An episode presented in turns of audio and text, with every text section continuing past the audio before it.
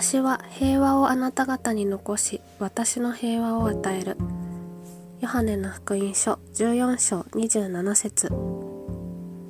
イエス様は私たちに平和を与えました。平和は一人一人の心の中から作られます。世界とは漠然としたものではなく私たち一人一人によって構成されています。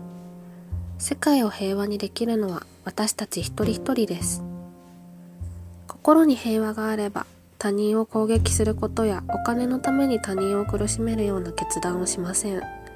しかし心の平和は愛を知っている人だけが実現できるものです。真の平和は愛によって実現されます。自分の心に平和を築くことを決意することが同じ過ちを決して繰り返さないことへの第一歩なのです。永遠に変わらない方は神のみです。これに対し罪に侵された人間の道徳感覚というものはいかに危ういものでしょうか？人類の歴史を外観するとこれは顕著に現れています。第一次世界大戦において近代武器は相当に発展しておりすでに人間が槍と盾とで戦った時代は過ぎ去っていました。戦争をなくすための戦争と言われた第一次世界大戦でしたが終戦時結ばれたベルサイユ条約では戦勝国が一方的に復讐ともいえるような賠償を先輩国ドイツに求めた結果新たな憎悪が生まれ打倒ベルサイユ体制を歌うヒトラーのような人物の出現は不可避となってしまいました。原子爆弾投下やホロコーストに見られる取り返しのつかない間違いの根本的な原因を多くの人間は知ることがありません。罪を知る者キリスト者だけがその根本的な原因を知ることができます。第二次世界大戦後戦争防止と平和強化のために建てられた国際連合教育科学文化機構ユネスコのユネスコ憲章全文には次の言葉があります。戦争は人間の心の中で生まれるものであるから人の心の中に平和の砦を築かなければならない。人の心の中の罪が問題にされない限り人の心に平和が築かれることはなくそれゆえ戦争がやむことはないでしょう。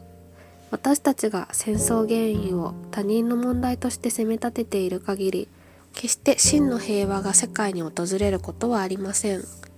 戦争は人の心の中つまり全人類のうちにある罪に起源するものです。人の世において正義は存在するのでしょうか？世界の歴史と現状を見る限り唯一の基準となる正しさなどは存在しません。ヘブル人への手紙は人の在り方を描写するのに邪悪な良心という言葉を用いています。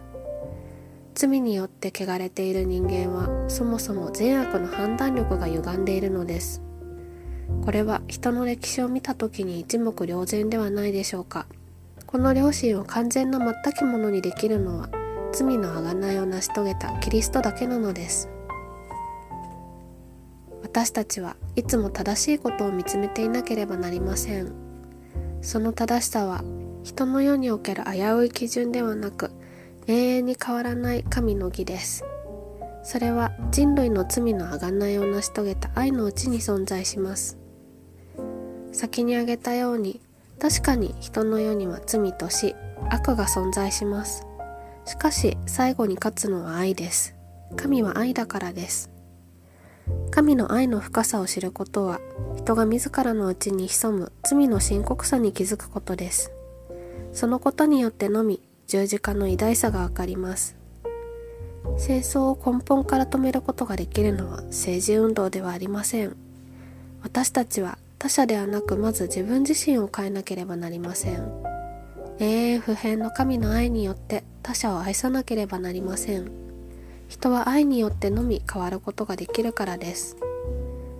愛によって他者を変えることで世界は神の国へと変わります。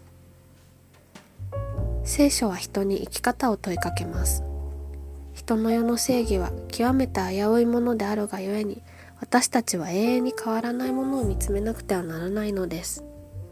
私たちは神の義によって罪の原理から愛の原理へと世界を解放しなくてはなりません。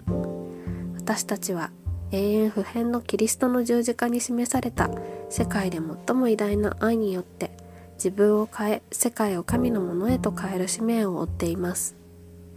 愛を知っている人は戦争をしません。愛の連鎖を起こしましょう。今日隣人を愛することによって私たち一人一人の心に平和の砦を築きましょう。